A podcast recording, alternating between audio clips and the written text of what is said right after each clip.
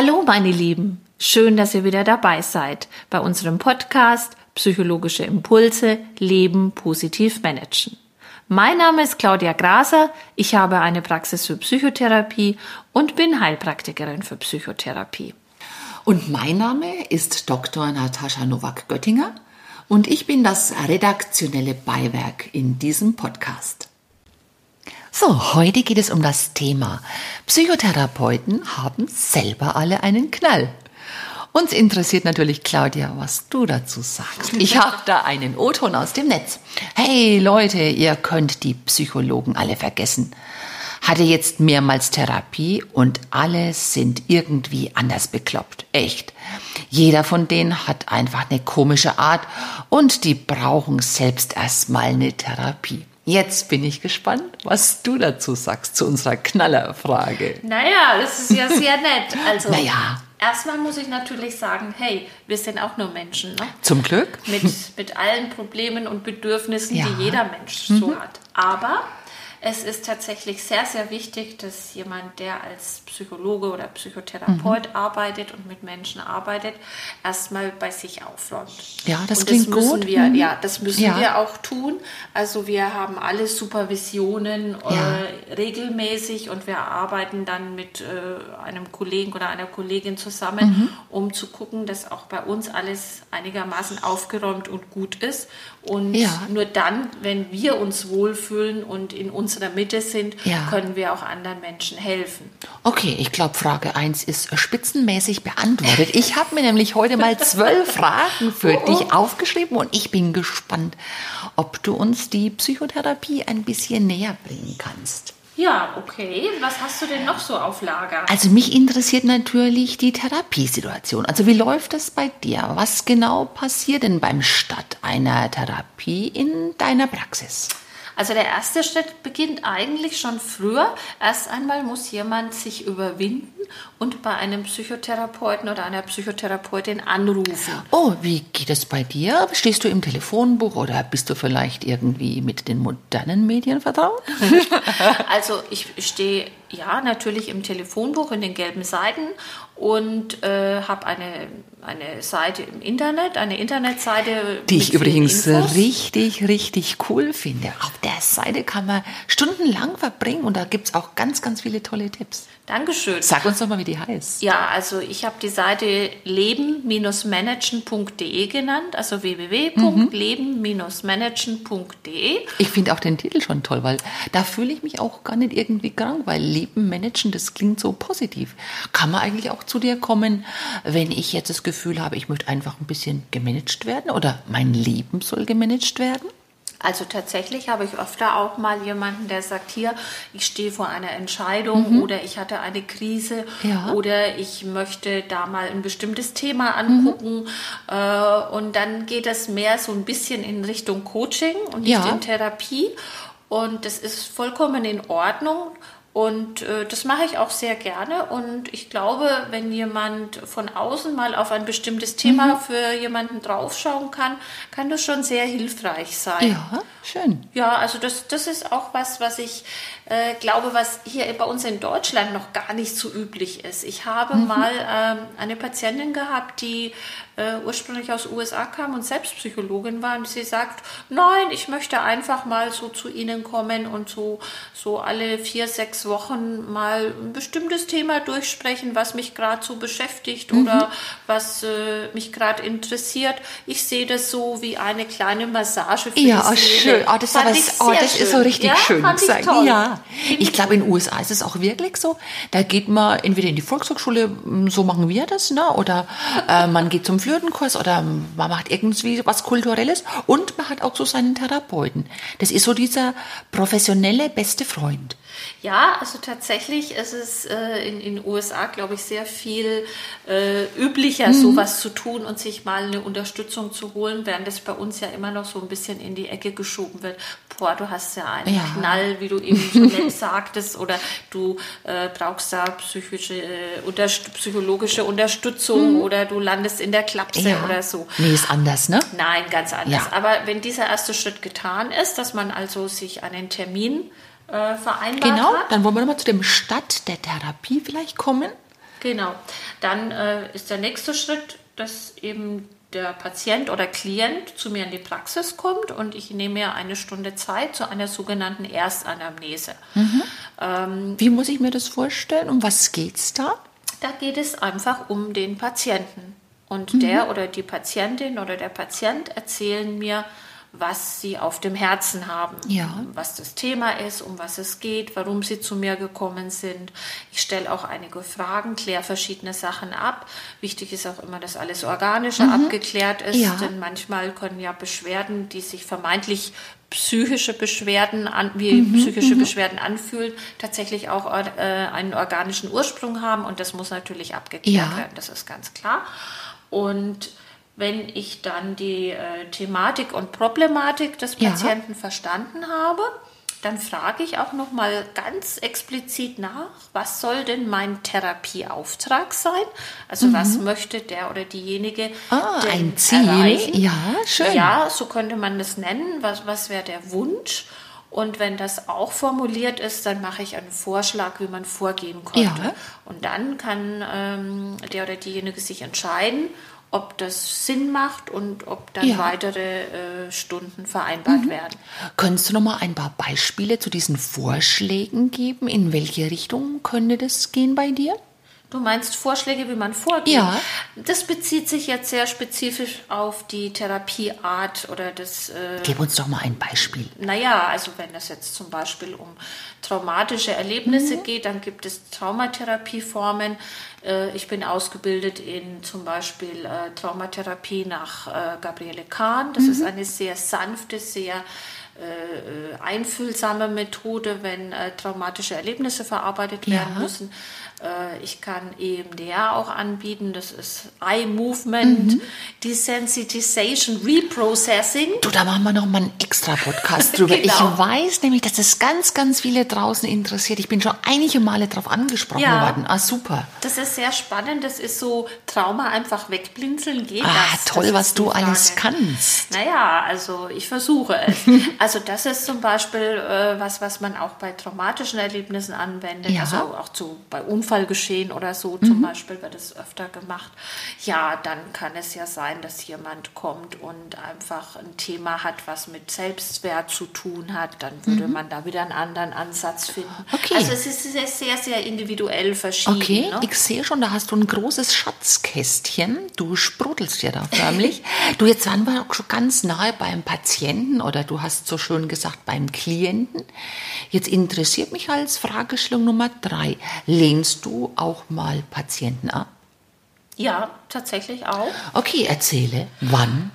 Naja, es gibt mehrere äh, Gründe, warum äh, eine Therapie äh, nicht zustande kommt. Äh, das eine ist, dass ich vielleicht äh, nicht die Richtige bin, mhm. weil es ein Kernthema ist, was ich einfach nicht behandle oder ja. wo ich nicht ausgebildet bin. Magst du da mal was sagen? Ja, zum Beispiel äh, bin ich keine Spezialistin für Kinder. Mhm. Also da gibt es Kollegen, die speziell ausgebildet sind. Also ja. Psychotherapie für Kinder biete ich nicht an. Ich biete auch nichts an, was mit Süchten zu tun hat. Mhm. Also ja. Alkohol, Drogensucht, auch da gibt es speziell ausgebildete Kollegen und Kolleginnen.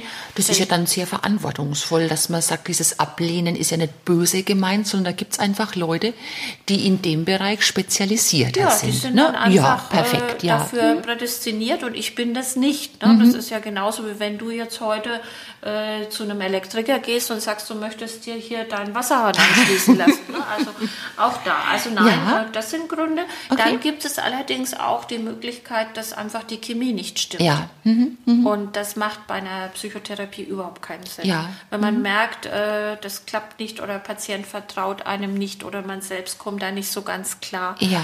dann sollte man tatsächlich äh, die Therapie ablehnen. Denn mhm. Ziel soll ja sein, zu helfen. Ja, du, da kommen wir eigentlich schon wunderbar zu meiner Frage Nummer vier. Die ist ein bisschen spooky.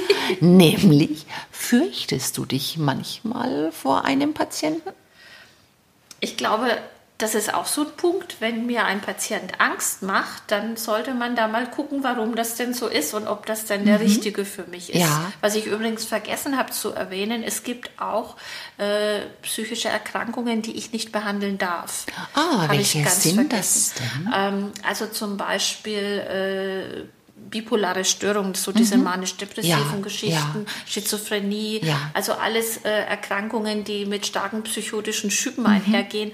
Da äh, muss dann oft auch äh, medikamentös Ja. Mhm. eingestellt werden und ich bin Da keine ist dann der Ärztin. Psychiater gefragt, Da ne? bin ich dann die falsche, genau. Man kann äh, vielleicht mal begleitend noch was dazu machen, aber dann immer in Absprache Mhm. mit diesem Facharzt, genau.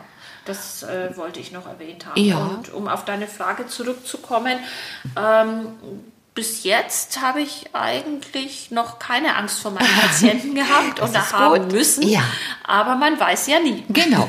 Du, dann sind wir auch schon bei der Frage Nummer 5. Das ist auch so ein Klischee. Und zwar sagt man den Psychotherapeuten nach, sie können jemanden zum Weinen bringen, wenn sie das wollen. Was sagst du denn zu diesem Klischee?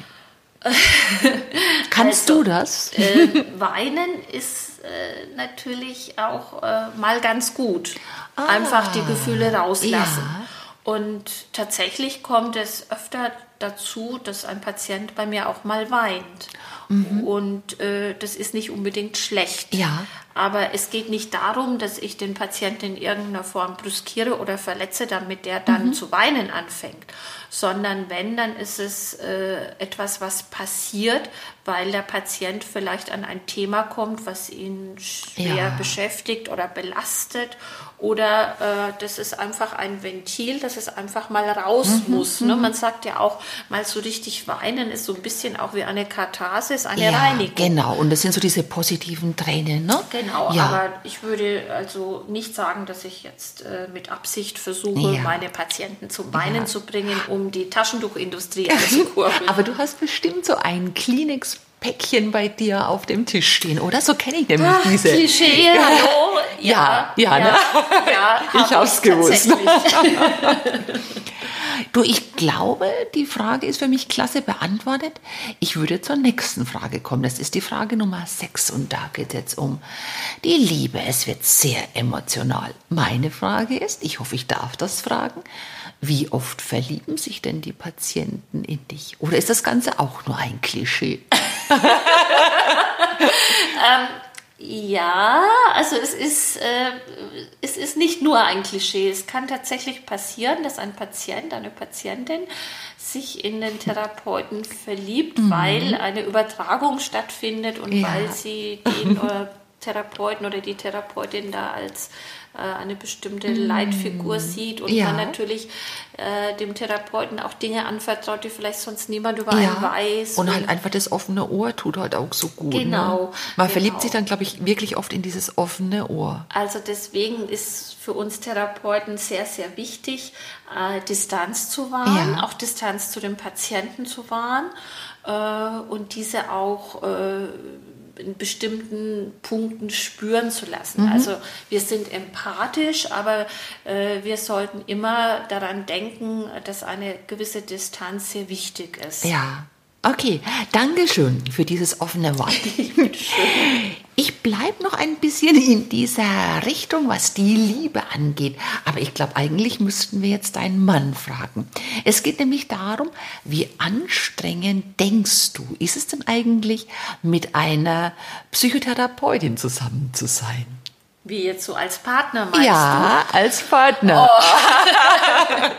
Also, ja, äh, das solltest du tatsächlich wohl besser meinen Mann fragen. Der wird dir dann bestimmt bestätigen, wie furchtbar das ist. Nein, der hat dich so lieb, ich kenne den, der findet dich toll.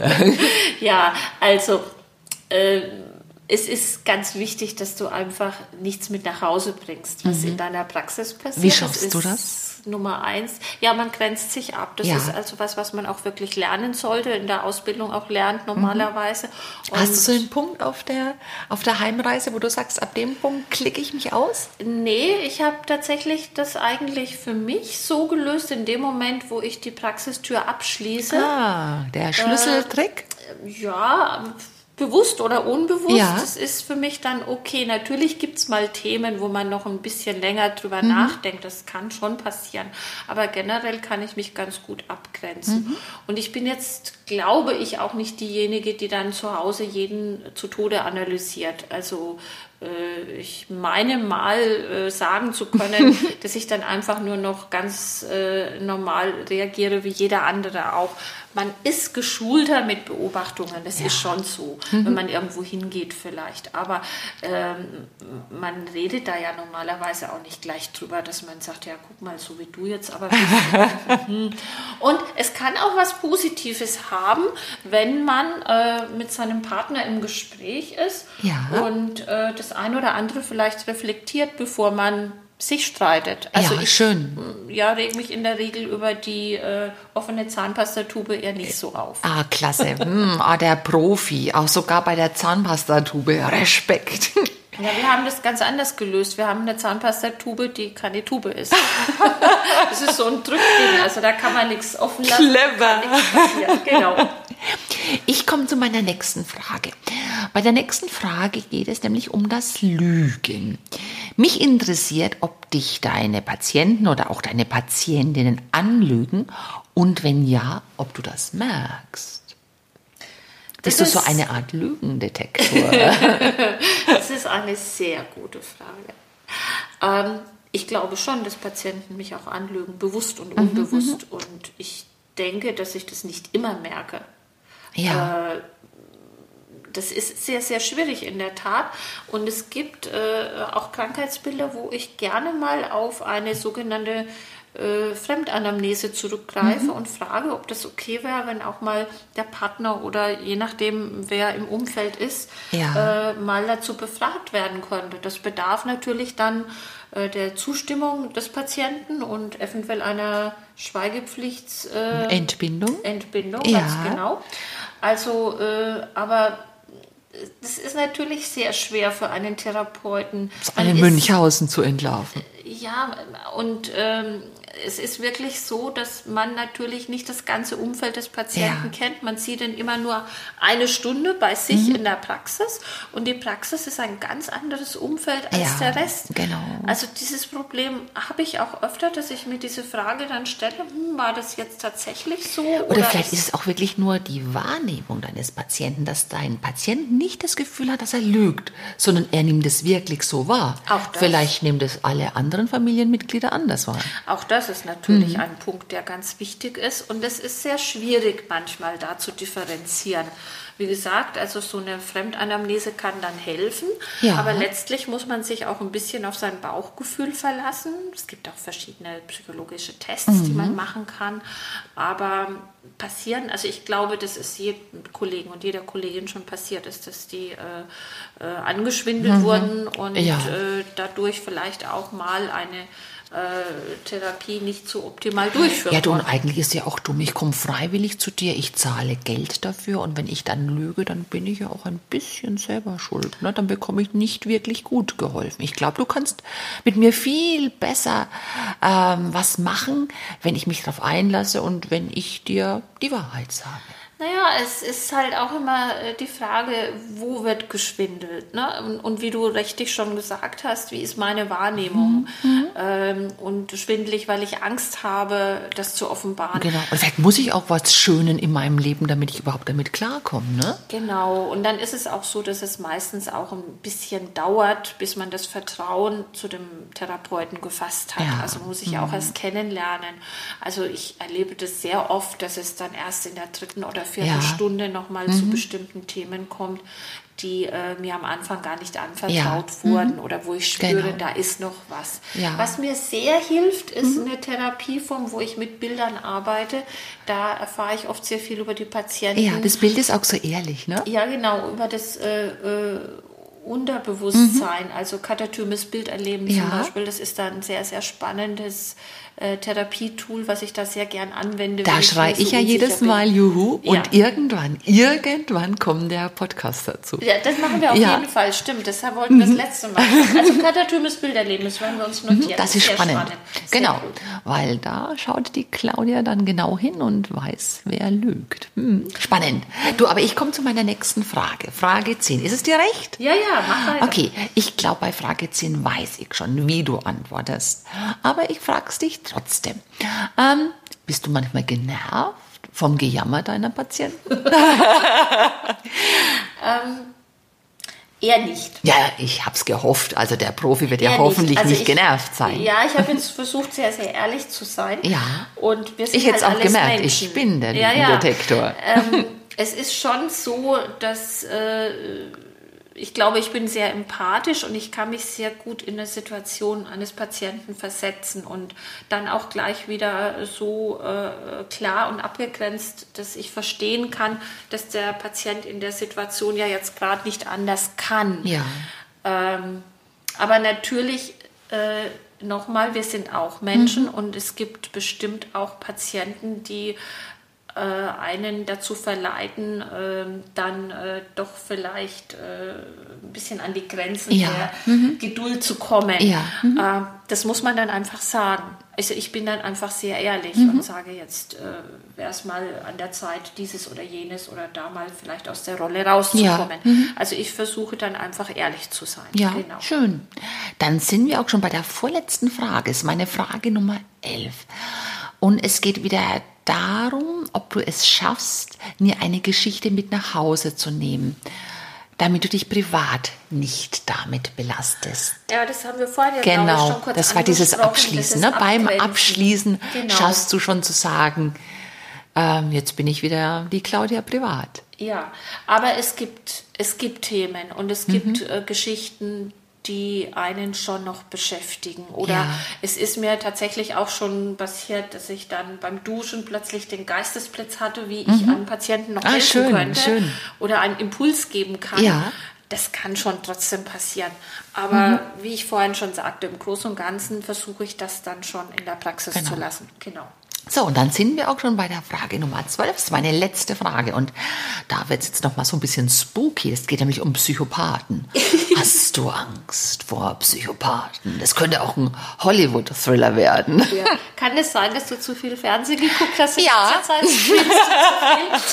und ich mag Thriller und ich grusel mich auch manchmal gern. Also äh, ganz witzig, äh, man denkt schon ab und zu auch mal darüber nach. Das ja. ist ganz klar, weil äh, du kannst einfach nicht in die Menschen mhm. reinschauen. Das mhm. kann keiner. Und das, äh, jeder, der das behauptet, ist meiner Meinung nach da also nicht ganz ehrlich. Genau, hat so eine große Glaskugel. Ne? und ähm, man sagt ja den Psychopathen auch nach, dass die sich so genial verstellen ja. können, dass du da tatsächlich kaum eine Chance hast. Die schauen aus wie der Nachbar. Also in meinen Filmen schauen die immer aus wie ja, so ein braver, schon, älterer Nachbar mit in, einer Hornbrille. da drin. Ähm, ja. Also bis jetzt hatte ich keine Angst mhm. vor Psychopathen. Äh, ich versuche sehr, sehr vorsichtig zu sein in, äh, in der Auswahl meiner Patienten ja. und das auch genau anzugucken. Und auch wenn ich das Gefühl habe, dass da äh, was nicht so ganz stimmen kann, gebe ich sehr gerne dann auch mal jemanden ab, weil mhm. ich glaube, dass ich die Falsche dafür bin. Ähm, aber natürlich ist niemand davor gefeit, ja. wer weiß es. Man okay. sagt ja auch, wenn du jetzt heute im Bus sitzt, da sitzen ja. auch immer einige mhm. drin dabei und äh, ja, was willst du machen? Ne? Äh, ich meine, die Gefahr haben wir doch alle irgendwie. Da hast du natürlich recht. Genau, also mein Mann sagt das immer auch. Ne? Ja. Er sagt auch immer, oh Gott, irgendwann steht ein Psychopath bei uns vor der Tür. Aber also bis jetzt äh, ist es Gott sei Dank noch nicht passiert, soweit ich das beurteilen kann. und ich hoffe, es wird dabei bleiben. Und wenn dem so wäre, sollte das dann bitte einer sein, der mich jetzt nicht zum Opfer auserkoren hat, dass ich dann in irgendeinem Kellerverlies lande oder so. Das war war doch ein schönes Schlusswort.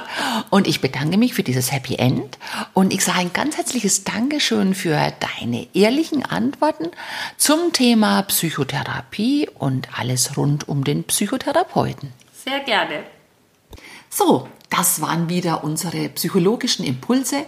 Leben positiv managen mit der Psychotherapie-Expertin Claudia Graser und Dr. Natascha Nubak-Göttinger. Und wenn ihr Wunschthemen oder Lust auf mehr Infos habt, dann schaut einfach auf www.leben-managen.de.